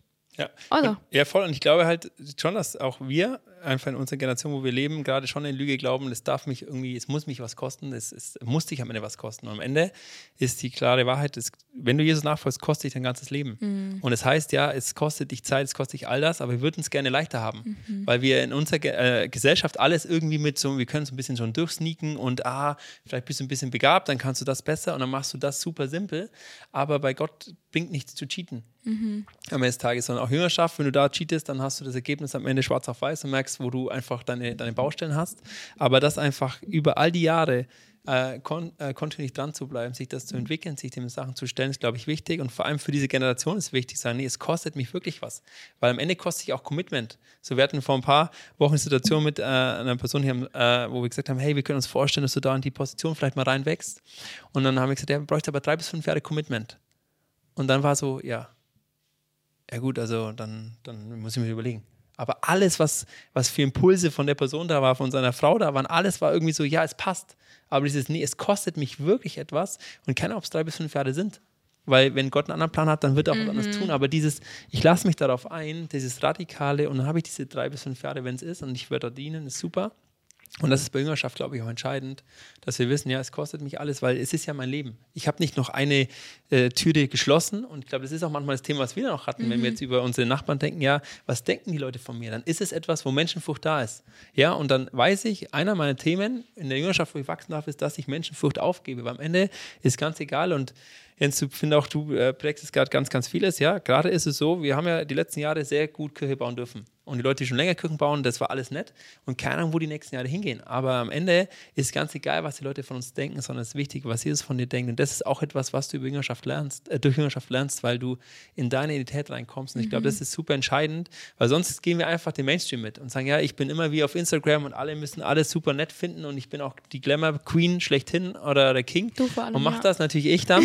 und ja, das ist das, wo wir gerade auch herkommen. Und ich glaube, dass Gott aber auch da etwas ganz anderes vorhat. Und es mhm. ist ganz egal, wenn wir in die Bibel schauen, das waren nicht immer die coolsten. Mhm. Aber sie waren, äh, lieben Gott über alles, sie sind immer klar gewesen. Und ich glaube, das ist das, was sich Gott wünscht. Ja, ich finde ich find das sehr passend, was du sagst, Lukas. Ähm, Nachfolge kostet dich dein Leben. Mhm. Äh, und wir reden ja jetzt, das sind ja alle Sachen, die jetzt Lukas sagt, die, äh, wo wir sehr komfortabel trainieren dürfen momentan. Ja, also du kannst mit deinen Nachbarn reden und keiner wird dich verfolgen. Ähm, Jesus ging ja noch weiter. Er hat sogar gesagt, also wenn du mir nachfolgen willst, überschlag wirklich den Preis, äh, weil man wird dich verfolgen weil du wirst geächtet sein in der Welt, weil die Welt wird dich hassen. Ähm, und oftmals gehen wir, sind wir, glaube ich, geneigt zu sagen, ja, nee, wir wollen ja irgend so ein bisschen beides. Also die Welt soll uns schon lieben und äh, aber so äh, bei Jesus ist auch cool. Nee, Jesus sagt, überschlage den Preis. Und das ist etwas, was wir von der verfolgten Kirche, Open Doors äh, und Co., was wir mega viel lernen können ähm, wie Leute, was Nachfolge wirklich bedeutet. Mhm. Dran zu bleiben, selbst wenn, äh, wenn du, wenn alle 99 Prozent um dich herum sagen, du spinnst und wir wollen dich hier nicht haben. Nicht umzufallen, sondern wirklich zu sagen, okay, Gott, was willst du von mir? Und das, äh, was Lukas beschreibt, ist, wir sind hier in Deutschland ganz komfortables Trainingssetting. Deshalb machen wir Outreaches manchmal. Outreach bedeutet, wir äh, tun uns mit 20, 30 Leuten zusammen, gehen dann so in kleinen Teams so zu zweit einfach durch die Stadt ähm, und lassen uns mal vom Heiligen Geist zeigen, dürfen wir mit einer Person reden? Haben wir einen Gebetseindruck, den wir weitergeben? Haben wir vielleicht irgendwie einen Gottesdienst, zu dem wir jetzt einladen möchten? Und das stretcht uns schon sehr, aber das ist ein ganz wichtiges Training, weil du trainierst unter optimalen Bedingungen. Mach das in China. So, da machst du es wahrscheinlich nicht, weil dann sperren sie dich ein. Das ist eine ganz andere Sache. Das heißt, wir haben hier ein super Trainingssetting, wo wir trainiert werden durch Gott für die nächsten Jahrzehnte, mhm. wie auch immer die aussehen werden. Voll krass. Jetzt habt ihr ja gerade, jetzt hast du ja gerade schon gesagt, was dich stretcht. Was stretcht euch denn noch in Jüngerschaft? Aber was sind Dinge, wo ihr mal sagt, boah, das ist auch abgefahren anstrengend. Du hast schon ein paar Sachen angesprochen, auch vorhin mit, wenn, äh, wenn du merkst, boah, ich, ich will da an Leuten dran sein, aber da ist so wenig Commitment oder irgendwie komme ich da nicht ran. Was fordert euch denn noch richtig krass heraus, wo ihr sagt, boah, das ist ätzend? Ja, also Jens hat vorhin auch gesagt, Jüngerschaft ist Beziehung. Und Beziehungen fordern immer raus, weil man ist unterschiedlich mhm. und es mhm. ist auch, es dauert. Also klar, man, würde ich mir auch wünschen, boah, es geht schneller. So, und manchmal sieht man auch so offensichtlich Themen beim anderen, ist ja auch immer so, ist leichter beim anderen was zu finden als bei seinem selber. Und wenn man sich immer so wünschen, yes, und jetzt geht es an, aber es dauert einfach, weil Gott hat einen ganz anderen Plan. Und ich finde, wenn ich so die letzten Jahre bei mir immer reflektiere, ist genau das. Einfach dort geduldig und gehorsam das tun, was Gott macht. Aber es ist für mich anstrengend, von meinem Persönlichkeitstyp anstrengend, weil ich es mir manchmal dann schneller wünschen würde. Und auch wirklich in Unterschiedlichkeiten. Also wir zum Beispiel, wir machen jetzt, hatten jetzt den letzten Get Free Durchgang, waren wir mit unseren zentralen Youth und Kids Leuten und die sind super unterschiedlich. Die würde ich mir jetzt nicht raussuchen, mit denen eine Group zu machen. Mhm. So, wir hatten einfach einen Impuls, dass wir, dass wir das machen sollen und sich darauf einzulassen, diese Unterschiedlichkeit, aber auch dieses Alter. Da waren ein paar, die waren so 16, 17 So, das sind jetzt einfach schon äh, 10, 12 Jahre Unterschied, das merkt man einfach. Aber das auszuhalten und aber auch von denen zu lernen.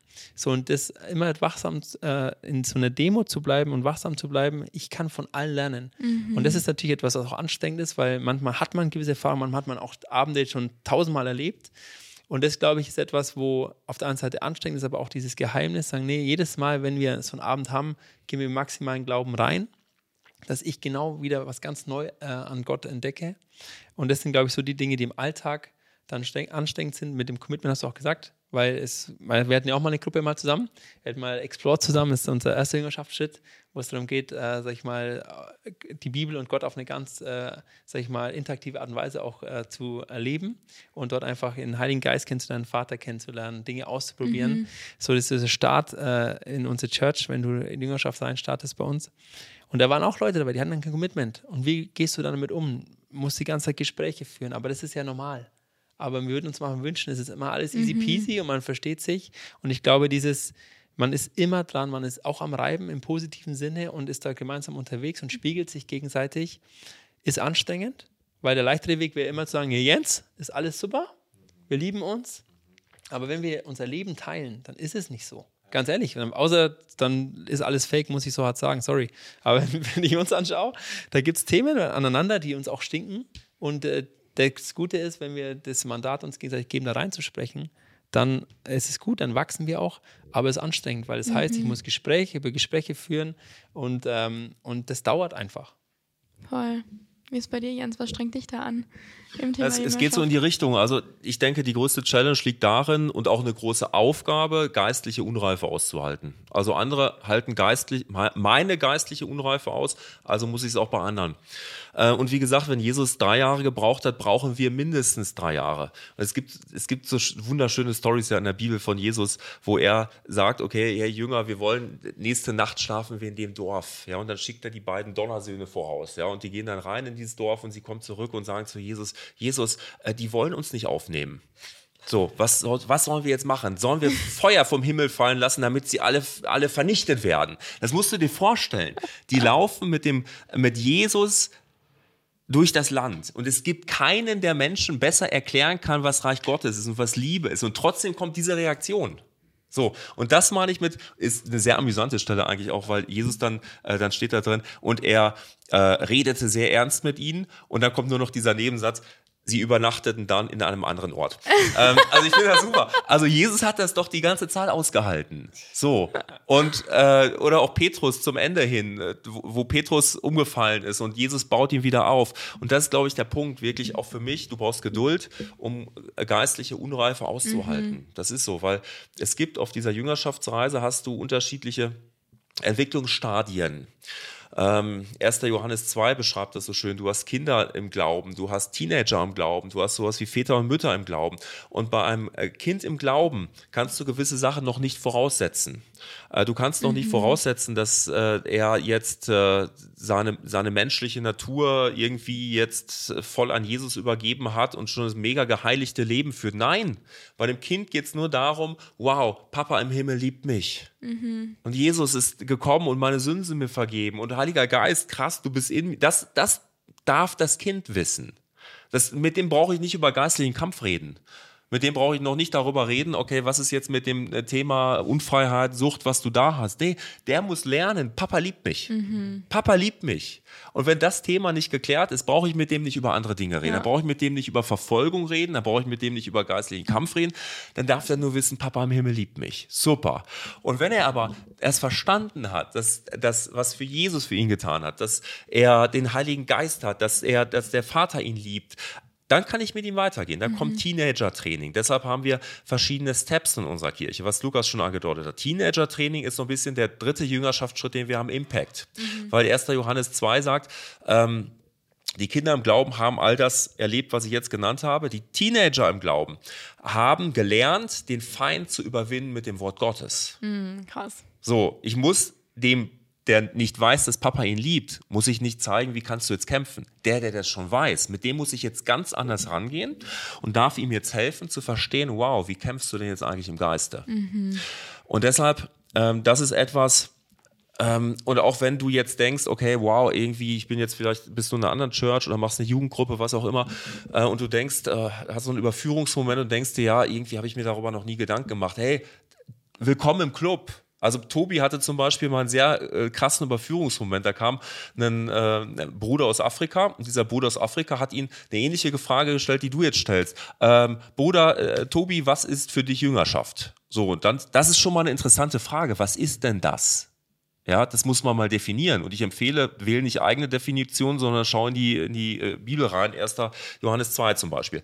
Ähm, Sie haben dann über Jüngerschaft gesprochen. Dann hat dieser Bruder aus Afrika was sehr, eine sehr spannende, kurze, knackige Frage gestellt. Und er hat gesagt, wenn ich in deine Kirche reinkomme und ich entdecke Jesus für mich, wo stehe ich in drei Jahren und wie bin ich da hingekommen? Krass. So, und Tobi dann, oh, äh, äh, ja, äh, bisschen was versucht zu erklären, ich weiß es nicht. So, aber das ist ja der, der Punkt. Jüngerschaft geschieht nicht automatisch. Mhm. Jüngerschaft braucht, egal ob du jetzt eine Jugendgruppe hast, einen Hauskreis, was auch immer, eine Kirche hast, Jüngerschaft braucht einen konkreten Plan, wenn du dein Leben Jesus übergibst. Ähm, wo stehst du in drei Jahren und wie bist du da hingekommen? Es braucht Strategien, nämlich krass, wo lerne ich denn in meiner Jugendgruppe jetzt, wo sprechen wir darüber, dass Gott gut ist, dass ich einen guten Papa habe? Wo sprechen wir ernsthaft über das Thema Sünde, was Jesus getan hat? Wo lerne ich zu kooperieren mit dem Heiligen Geist? Wo lerne ich, was Reich Gottes Kultur ist? Dann wo lerne ich es nicht nur im Kopf, sondern wo darf ich es irgendwie ausprobieren, ausleben, wo darf ich konkret werden. Und dann bist du Kind. Mhm. Und dann bist du noch nicht in der Sparte. Dann bist du, das ist Erstsemester. Das sind alle, und dann bist du noch nicht in der Sache, wo es darum geht, jetzt dein Umfeld zu verändern mhm. mit Reich Gottes mhm. Prinzipien, äh, wo du äh, lernen wirst, den Bösen, so wie 1. Johannes 2 das sagt, zu überwinden mit dem Wort Gottes, Land einzunehmen, zu regieren im Geiste. Mhm. Ähm, und das ist eine ganz spannende Frage. Und wie gesagt, no pressure. Wenn der Tobi das hinbekommen hat, wirst du es auch äh, hinbekommen. Und deshalb, aber das, das sind so wichtige Momente, die zu wehtun im ersten Moment, die einen aber weiterbringen. Vorausgesetzt, man geht jetzt nicht in Anklage und sagt, oh, alles falsch gemacht, sondern sagt, wow, Gott zeigt mir einfach mal, mhm. das ist der erste Anschluss vielleicht, zeig mir mal, wie ich weiterkomme. Und das Spannende ist ja da auch, ich will nur kurz einhaken, ähm, dass dass da wieder so dieser, dieser, der Kreis sich schließt von, hey, ich muss, es passiert nicht zufällig. Ja. Also ich muss da in Aktion treten, ich muss gucken, was, was kann ich denn machen? Und es gibt ja äh, Tools, es gibt ja Möglichkeiten, aber ich muss da das wie matchen. Und wenn ich jetzt zum Beispiel ähm, in einer Jugendgruppe aktiv bin oder auch einfach nur in meinem Umfeld, mal ganz unabhängig von Kirche, aber wie kann ich da ähm, Leuten helfen, sich zu entwickeln, Leuten helfen Jüngerschaft oder wo kann ich mich auch, es fängt ja auch mit uns selber erstmal an, zu sagen, wo begebe ich mich denn hin in ein Umfeld, wo ich wachsen kann und wo ich, ähm, wo ich aufblühen kann und um da eben Schritte zu gehen und da nicht stehen zu bleiben. Das finde ich nochmal ein cooler Punkt zu sagen, hey, ähm, das darf mich auch überführen und ich darf auch merken, scheiße, ich habe gar keinen Plan, wie ich weiter wachse in meinem Glauben gerade. Ich bin so happy und zufrieden gewesen damit, wie es einfach lief. Und für dich war ein großer Schritt zu sagen, hey, ich gehe das Commitment ein, ich arbeite mit. Also ich höre auf dieses Church-Hopping, ich höre auf, da irgendwo rumzuschlawenzeln, sondern ich sage, ich committe mich da und ich gehe da rein und ähm, dann zu sagen, und ich hänge mich da rein in das, was diese Kirche schon hat, aber auch zu merken, wenn das noch nicht da ist, boah, wo kann ich das auch aufbauen und wo kann ich das, wo kann ich das reinbringen, wo darf ich das prägen? Ja. Und ich glaube, wenn du, also ich sag's mal hart, wenn du keine so Überführungsmomente hast, dann bist du einfach oberheilig und dann, sorry, du bist nicht Jesus, muss ich so hart sagen, weil es funktioniert dann nur dadurch, muss man so ehrlich sagen, nur durch Überführungsmomente in meinem Leben, ja. wenn es bei dir auch, das merken wir die ganze Zeit, wo man merkt, okay, Gott redet da rein und wenn ich es ernst nehme und ich glaube, so ein Punkt, der mir auch wichtig ist, wenn ich so auch jetzt in diese Generation reinschaue, ist, ich wünsche mir die ganze Zeit so neue Predigtarten, neu das, neu das, neu Worship und alles neu finden. Super, darf man auch wollen. Und ich glaube, es ist auch wichtig, weil jede Generation bringt auch was an den Tisch des Vaters. Und ich glaube, das ist ein guter Punkt, auch das gemeinsam zu schauen, was braucht die Kirche. Aber ich glaube, wenn es vor allem beim Thema Jüngerschaft äh, geht, glaube ich dann oft die Lüge, ja, das ist mir dann zu simpel. Mhm. Weil ich mhm. bräuchte jetzt die tiefste theologische Auslegung von irgendjemand, Doktor, Professor, irgendwas. Aber du hast deine Bibel, du hast deinen Heiligen Geist und ich finde, was der Jens vorhin auch gesagt hat, wir können so viel von der verfolgten Kirche lernen. Und da ist es so. Wir waren von, äh, vor zwei Jahren waren wir äh, im Westjordanland und da haben uns dann äh, zwei Leute auch gesagt, ja, sie würden sich gerne einen Pastor wünschen. Also auch cool, Tobi auch mit dabei. Und Tobi auch gesagt, nee, eigentlich ist es schlauer, du hast keinen Pastor, weil Du bist ja. selber der Pastor, du bist selber ein Lied, du hast nicht, kannst nicht in jemand verstecken. Leute mit denen, ihr habt Leute dort vor genau, Ort Genau, Leute getroffen. vor Ort haben wir getroffen. Und da war es dann genauso, dass dann sie gesagt haben, sie würden sich das wünschen, den Pastor, und dann wäre alles gut. Nein, der Punkt ist, wenn, sie haben einfach alles, was sie brauchen. Mhm. Und manchmal hilft uns das, wenn wir niemanden haben, der uns alles vorneweg äh, buchstabiert, weil ich werde gezwungen, ins Wort Gottes mhm. reinzugehen. Und ich habe dort alles. Ich kann, ich kann das lernen und das ist gut, jetzt auch mit unseren Jüngerschaftsschritten kannst du das dort auch lernen. Aber ich glaube, am Ende des Tages ist dort einfach wichtig, nicht in diese Kompromisse zu gehen und sagen, nee, ich mache dann irgendwie das und irgendwie das und ich will die ganze Zeit neue Sachen lernen. Wenn ich alles umsetzen würde, was ich jeden Sonntag höre, dann wäre ich mein Leben lang beschäftigt. Ja, ich sage so hart, sorry. Wenn ich hier Sonntag in der Kirche bin und ich einen Punkt mitnehme, den ich umsetze, den ich lerne und den will ich in meinem Leben anwenden, dann bin ich mein Leben lang beschäftigt. Und ich glaube, das ist wichtig, weil wir die ganze Zeit immer noch mehr, höher, weiter wollen. Aber du hast schon auch so viel. Auch in deiner Gemeinde hast du tausend Dinge, die du machen kannst. Ja. Und zum Beispiel bei uns ist es so, das Vorteil ist bei uns, wenn wir sonntags eingeteilt sind, sind wir drei, vier Mal in der gleichen Message. So, und dann kannst du da drin sitzen. Und es war so manchmal so, dann lädt man sich so zurück. Und die Challenge ist, bin ich vier oder dreimal genau am gleichen Punkt mhm. und sage, Gott, du kannst mir drei oder viermal das Gleiche sagen oder etwas Neues sagen und ich bin ready für das. Und das wirklich so ins Leben zu lassen, ist, glaube ich, der Schlüssel für uns, jetzt auch in dieser Generation, das wirklich zu wollen. Und dann zu Gott zu sagen, was ist unser Auftrag als Generation, wo wir Dinge vielleicht neu, neu entwickeln dürfen, weiterentwickeln mhm. dürfen, aber nicht diese Basics zu überlassen, weil sonst bist du in diesem, in diesem ganzen Fahrwasser, wo du denkst, ja, ich habe das schon alles. Und wir haben so viele Leute, die Explore Get Free Impact bei uns machen, die sagen, ich bin schon 100 Jahre im Glauben. So, und die gehen trotzdem krass verändert raus, wenn sie ein offenes Herz haben. Voll. Und das finde ich aber auch so wichtig, weil ich finde, was ich merke, wenn, wenn auch bei Freizeiten, wenn das Kommentar kommt, oh, ich hätte mir mehr Tiefgang gewünscht in den Predigten oder das war mir so oberflächlich. Ja, da so. würde ich immer zurückfragen, äh, ganz kurze Frage, den Punkt hätte ich mir gemerkt.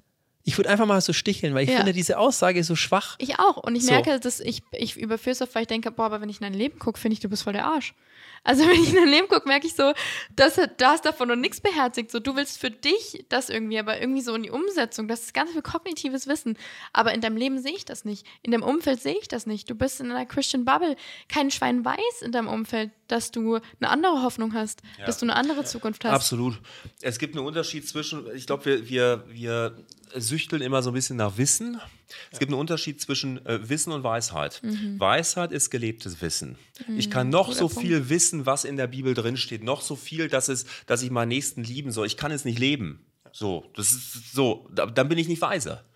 Das ist ein Unterschied zwischen Wissen und Weisheit, weil Weisheit gelebtes Wissen ist. Und der Punkt ist, äh, Gottesfurcht ist der Anfang aller Weisheit, mhm. ist damit der Anfang davon, das, was ich weiß, in, aus der Bibel heraus jetzt zu leben. Mhm.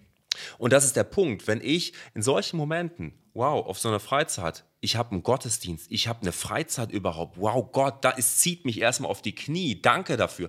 Und wenn mein erster Punkt bei so einer Message, wo ich mir denke, okay, war das jetzt so mehr Tiefgang? Wenn mein erster Punkt nicht ist, ich gehe auf die Knie und ich danke für diesen Teacher, für diese Teacherin und ich bete für die nächste Message, dass sie vielleicht noch mehr Tiefgang hat, was auch immer. Wenn das nicht mein erster Reflex ist, auf die Knie zu gehen, dann stimmt in meinem Herzen mhm. was nicht.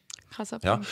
Und ich liebe das, Tiefseetaucher zu sein. Der, der äh, Chris Henschel nennt das immer das aus, einem Theolo aus einer äh, Theologenbubble. Es gibt so Tiefseetaucher, die graben sich so in die kleinsten Dinge. Ich liebe das auch. Ähm, aber der, der, und mach das auch, überhaupt keine Frage. Aber geh raus und mach Jünger. Das ist dein Auftrag. Ja. Das ist dann Auftrag. Und die, die, wir denken oft mal, ich weiß doch viel zu wenig. Wenn ich das jetzt alles wüsste, was der Lukas weiß, ja, dann würde ich es machen. Er vergiss es. Die erste ähm, Missionarin, von der die Bibel schreibt, ist diese Frau am Brunnen. Diese Frau am Brunnen ähm, äh, kommt mittags zu dem Brunnen, weil sie voller Scham ist und Gott nicht kennt. Sie lernt Gott kennen und sie rennt sofort in das Dorf und das Dorf kommt zu Jesus und mhm. bekehrt sich. Das ist die erste Missionarin, ähm, eine Frau, die sagt, wow, ich gehe in das Dorf, wo ich bin und ich hole die alle raus mhm. und sie bekehren sich. Also dieser ganze, dieser Spruch, okay, ja, ich brauche noch mehr Wissen, um jetzt dies oder jenes zu tun. Ja, ich liebe das und, und, und, und gehe dann weiter ins Wort rein und gehe weiter in äh, sämtliche Fragestellungen. Aber dein Punkt ist es, dein Auftrag ist es, andere Menschen zu Jüngern zu Voll. machen. Und dafür haben wir alle genug. Und das ist ja so simpel, weil ich darf einfach Zeuge sein von dem, was ich erlebt habe. Richtig. Und gerade, was mich immer nervt, ist, wenn so diese braven Christenkinder, die Frohkies, wie man sie nennt, die frommen Kids, ähm, äh, wenn die dann sagen, ja, aber was habe ich denn schon zu erzählen? Hey, du kannst erzählen, wie geil gesegnet du bist, dass du in deiner Familie das mitbekommen hast, dass ihr andere Streitigkeiten einfach nicht hattet, weil ihr da ein anderes Fundament habt und einfach davon zu erzählen. Ähm, und das, das feiere ich total. Voll. Und ich glaube, unser Auftrag ist halt, in Liebe dort den Leuten zu helfen. Weil wie du sagst, die Leute machen das, glaube ich, nie böswillig, sondern die wissen gar nicht, wie es geht und wie man helfen kann. Ich glaube, unser Auftrag ist, die Leute immer zu ermutigen und auch zu helfen. Es kommt nicht auf die Story an, die irgendwie wichtig ist, sondern dass du einfach, einfach ein lebendiges Zeugnis von Gott bist, ist egal, wie krass deine Story ist. So, und Voll. ich hatte, war jetzt äh, in Silvester auf so einer Konferenz in Zürich, hat auch äh, der Joel erzählt, dass er auch so ein Problem hatte über Jahre, damit, dass er dachte, er hätte so, alle haben so krasse Bekehrungsstories und Drogendealer hier und das. Und er war, mit vier Jahren hat er sein Leben Gott gegeben. Und er hatte Jahre geglaubt, das reicht nicht. Aber es ist egal, es gibt da keine Abstufung, sondern wenn du Gott dein Leben gibst, gibst du ihm dein Leben. Und Gott schreibt mit dir Geschichte am Ende des Tages. Und ich glaube, uns, für uns ist wichtig, dass wir dort einfach wirklich ge- geistige Väter und Mütter werden. Egal wie alt du bist, kannst du das auch mit, äh, mit 15 sein, für Leute, die du einfach äh, begleitest, die auch jünger sind als du. Und ich glaube, das ist wichtig, dass wir das anfangen, den Leuten einfach zu helfen, in die göttliche Identität reinzukommen und ihnen zu helfen, nein, sie sind richtig, ihre Geschichte ist dort richtig und ihnen zu helfen, darüber zu reden. Weil das Schöne ist ja, wir sind alle so unterschiedlich und vielleicht diese Geschichte von einer Person, die du jetzt äh, gesagt hast, die halt so fromm aufgewachsen ist, so eine ganz typische Christenkarriere vielleicht hat, ähm, diese Geschichte spricht genau eine Person an. So. Und die Drogenlieder-Geschichte, für Antonio Weil beispielsweise, mein Lieblingsbeispiel, der spricht halt andere Typen an. Ja. Und das ist wichtig, weil wir sind einfach ein Leib mit ganz vielen unterschiedlichen Gliedern.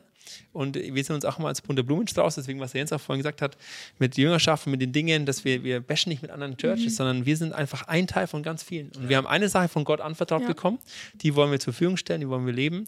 Und bei allen ganz vielen anderen Dingen, da, da, da, da kopieren wir auch, weil so viele Kirchen machen so viele geile Jobs, wo wir einfach sagen, super, danke, dass wir es kopieren dürfen und wir kopieren es auch noch richtig. Und das ist super, das ist auch das, was ihr bei uns an Sachen machen könnt. Aber ich glaube, das braucht es einfach. Voll und das ist auch mein Wunsch. Geil, so cool. Hey, das war jetzt so krass. Ich glaube, wir können hier noch Stunden weiterreden, so geht's mir. Also, und ich muss sagen, ich nehme da selber ähm, so geil viel mit. Vor allem nochmal dieser Punkt, auch für mich selber nochmal zu reflektieren. Wo stehe ich denn in Jüngerschaft? Wo, wo will ich da noch wachsen? Und mich ermutigt da auch, wenn ich jetzt mal auf eure äh, Vita gucke. Du hast jetzt seit fünf Jahren bist du so voll am Start und hängst da so voll drin. Ähm, du seit 2017 und zu sehen, hey, was ist da in fünf beziehungsweise sechs Jahren möglich? Also, wo kann ich in fünf bis sechs Jahren stehen, wenn ich mir so anschaue, ähm, wie ihr da Vollgas gebt und wie ihr darin geht, das, das motiviert mich zu sagen, boah krass, in fünf bis sechs Jahren könnte ich genauso ein ähm, Bibel, äh, eine, eine Glitzer Queen oder ein äh, Bibel King sein, der da so Verse raushauen kann, weil ich mich da Also so bei reinknie. mir hat es länger gedauert, muss man schon sagen, weil ich bin seit fünf Jahren in dieser Kirche angestellt, aber ich habe natürlich vorher äh, da mitgearbeitet und mich schleifen lassen von Gott, deshalb Ja. Ist bei mir schon ein bisschen länger. Aber Gott kann innerhalb kurzer Zeit große Wunder tun, du hast Ja. völlig recht, ja. Ich starte in fünf Jahren. Bis in fünf Jahren habe ich das genauso drauf Ich glaube, was halt wichtig ist, ist, ich glaube, wichtig ist zu sagen, okay, Gott, was hast du mit mir Ja. vor? Weil man kann sich nicht vergleichen. Zum Beispiel der Jens, ich finde es immer beeindruckend, was er hat alle Bibelstellen parat. Ich muss ab und zu nachschauen, das ist so. Ab und aber, zu, ja, ja auch nur ab und äh, zu. und auch öfters. Und das ist aber, glaube ich, der Unterschied, weil ich kann, brauche mich mit Jens nicht vergleichen, weil der Jens ist genau dafür gemacht. Aber in dem, Mhm. Ist was wir auch hatten, Punkt. wir sind einfach in der Ergänzung, wenn wir Dinge zusammen machen, ist Mhm. es geil, weil wir unterschiedliche Typen abholen und wir an andere Sachen denken Mhm. und unterschiedlich rangehen. Das braucht's und Gott hat für dich etwas individuell vor als Melli Voll. und als da, wo du auch zuschaust. Und ich glaube, wichtig ist, dass wir uns nicht irgendwie falsche Inspirationen oder Vorbilder suchen. Ich muss so sein wie der Jens. Sondern ich kann es als Inspiration und sagen, super, es, äh, wenn ich einen Jens immer erlebe, denke ich mir immer, geil. Mein nächster Schritt ist wieder, ich will wieder zwei Bibelverse auswendig lernen und wissen, wo die stehen. Das ist mein Schritt und nicht zu sagen, gut, ich muss jetzt das ganze Ding auswendig kennen. Ja, Mhm. Voll geil. Ist nochmal ein richtig guter Aber ich Punkt. bin ein anderer Typ. Ja. So, und es, Gott sagt, ja, ich muss nicht jedes Mhm. Wort genau auswendig kennen, sondern dafür ist der Jensen, hat auch eine Lehrerbegabung, das ist super. Das kann er auch einsetzen. Und ich glaube, da ist nur wichtig, dass du einfach, du bist du. Und das ist auch mein Wunsch so für dich, wenn in der Generation merke ich oft so mit unseren Leuten, wenn wir unterwegs sind. Wir würden gerne immer anders sein. Aber es ist scheiße. Du Weil bist du bist du. du, Ja, das, das Lied kennen wir alle noch aus ja genau, das kennen wir noch aus, äh, aus unserer Kinderstunde, aber das Lied stimmt so. Ja, Weil stimmt. Gott hat dich so individuell gemacht und unser Wunsch ist, dass du mit deinen Facetten, deine Gaben an den Tisch bringst und du bist wichtig, weil du bist einer von ganz, ganz vielen Teilen, die Gott benutzen will und du darfst sie inspirieren, aber frag einfach Gott, wer bist du in Mhm. seiner Identität Geil. und lern das einfach auszuleben. Das ist cool, dass du das nochmal sagst, weil ich finde, das nimmt auch nochmal so den Druck raus, ähm, zu sagen, ich muss jetzt genauso werden. Ähm, aber es motiviert mich voll und ich muss auch sagen, mein Nugget, das ich auch noch so mitnehme, ist dieses rauszukommen aus Passivität, Passivität da keinen Raum zu geben und zu sagen, ja, Chaka, ich gehe da Vollgas. Ähm, ich ende mit einer letzten Frage, die ich immer all meinen Gästen so gerne stelle und ähm, wir fangen mit dir an, Jens. Was ist dein Nummer eins Wunsch an diese Generation junger Erwachsener? Mein Nummer eins Wunsch. Mein Nummer eins Wunsch wäre, dass diese Generation ähm, einerseits neue Gottesfurcht kennenlernt, also versteht, wow, Gott ist Gott und ich bin nicht Gott. Und nicht meine Vorstellungen sind entscheidend, sondern Gottes Vorstellungen sind entscheidend. Ähm, dass sie neu versteht, was Gottesfurcht ist und dass sie neu versteht, dass der Geist Gottes in ihnen ist. Weil der Geist Gottes, egal was wir für Programme haben in der Kirche, egal wie sie heißen, wir stellen uns jedes Mal neu hin und sagen, unsere Hände sind leer und Gott, du wirst es machen. Dass diese Generation neu, neu äh, sich darauf einlässt, sich zu füllen lassen mit Gottes Kraft. Weil du kannst den Heiligen Geist haben, kannst aber nicht erfüllt sein vom Heiligen Geist. Dass die Gen Generation sich neu füllen lässt und sagt, wow, wir gehen jetzt raus, voll im Vertrauen, dass der Heilige Geist wirken wird. Weil das ist die meine persönliche Hoffnung auf Veränderung. Eine andere Hoffnung habe ich nicht. Geil, cool, vielen, vielen Dank, Jens. Lukas, was ist dein Nummer eins Wunsch?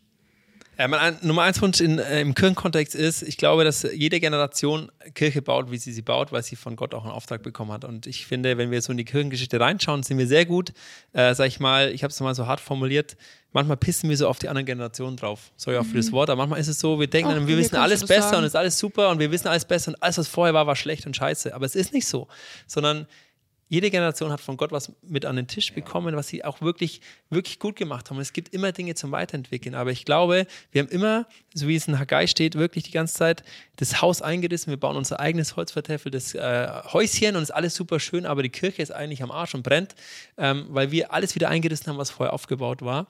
Und mein Wunsch wäre wirklich, dass wir lernen, das anzunehmen, was einfach die Leute vorher gemacht haben, in der Liebe, in der Demut, zu sagen, nee, ich bin einfach auch ein Teil mit der, der jungen Generation, die dazukommt und ich bringe es an den Tisch und wir sind gemeinsam unterwegs und ich darf von anderen lernen. Und das Gleiche ist auch mein Wunsch auch an die ältere Generation, dass wir wirklich so auf Augenhöhe unterwegs sind und das, was wir einfach gemacht haben, dass wir auf diesem Fundament aufbauen dürfen. Weil mein Wunsch, Bild ist, glaube ich, immer wieder, dass wir eigentlich wieder bei Null anfangen, weil wir alles eingerissen haben. Und nach zehn Jahren merken wir, ja, vieles war doch gar nicht so Ja. schlecht. Dann haben wir aber zehn Jahre verloren. Und ich denke mir, was sind diese zehn Jahre, was hätte in diesen zehn Jahren passieren können? Irgendwie in deinem Beispiel mit dem Kollegen, der seit sieben Jahren denkt, wie, wann kann ich mal mitarbeiten und was ist der richtige Mhm. Ort? Ist es so und ich sage, nee, dafür haben wir aber gar nicht die Zeit. Voll. Weil wir haben jetzt 60, 70, 80, 90 Jahre, wo wir leben dürfen und zehn Jahre ist eine Riesenzeit. Und das wäre mein Wunsch an dich, zu sagen, hey, ich bin demütig, ich bin voller Liebe für die jüngere Generation, für die ältere, ältere Generation. Ich lasse meinen Stolz auch hinter mir und sage, ich bin einfach nur einer von vielen Teilen und ich darf meinen Teil dazu beitragen. Geil. Wow. Das finde ich sind beides von euch voll die Mic-Drop-Aussagen. richtig, richtig cool. Voll die schönen Wünsche. Und ähm, ja, mich begeistert das. Mich begeistert, dass ich heute hier, also dass ich heute bei euch sein durfte, eigentlich mal so gesehen. Ist ja dein Zuhause, bist ja auch hier Teil der, Ja, der richtig, Family. Richtig, richtig cool. Ähm, hey, und wenn dir diese Folge gefallen hat, dann äh, nimm doch jetzt einen kurzen Moment und like äh, das Video oder like die Folge, auf welcher Podcast-Plattform auch immer du dir das anhörst. Und dann freuen wir uns, wenn du das nächste Mal wieder dabei bist. Wenn du Anmerkungen hast, wenn du ähm, einen Liebesbrief an die beiden schreiben möchtest ähm, oder auch an mich oder an wen auch immer, an Jonas hinter den Kameras, dann darfst du gerne an schlossmitlustig.wdl.de einfach deine Rückmeldung geben, dein Feedback äh, oder dein Liebesbrief. Ähm, und ansonsten ähm, wünschen wir dir einen super schönen Tag da, Da wo du gerade bist. Den Lukas noch zeigen, oder? Sonst weiß keiner, wie Den man Jonas den. meinst du? Jonas, den Jonas, komm mal noch rein. zeigen, Der Jonas damit nämlich. man auch Das weiß, an liebt wen auch. Komm mal rein. Ich Für die jetzt ehrlich. Abmoderation. Für die Abmoderation komm einmal. Nein, komm, Das jetzt ist der gemeinsam die Abmoderation. Nein, das musst du drin. Wir, machen, wir bleiben jetzt einfach hier für die Abmoderation. Das hatten wir auch noch nie. Das ist, äh, Jonas liebt das auch. Der liebt das auch mal vor den Kameras zu sein, richtig? Wir sehen es, wir sind in seinem Yes. Gesicht. genau, also mit diesen Worten, wir wünschen dir einen richtig schönen Tag da, wo du gerade bist und sagen Tschüss.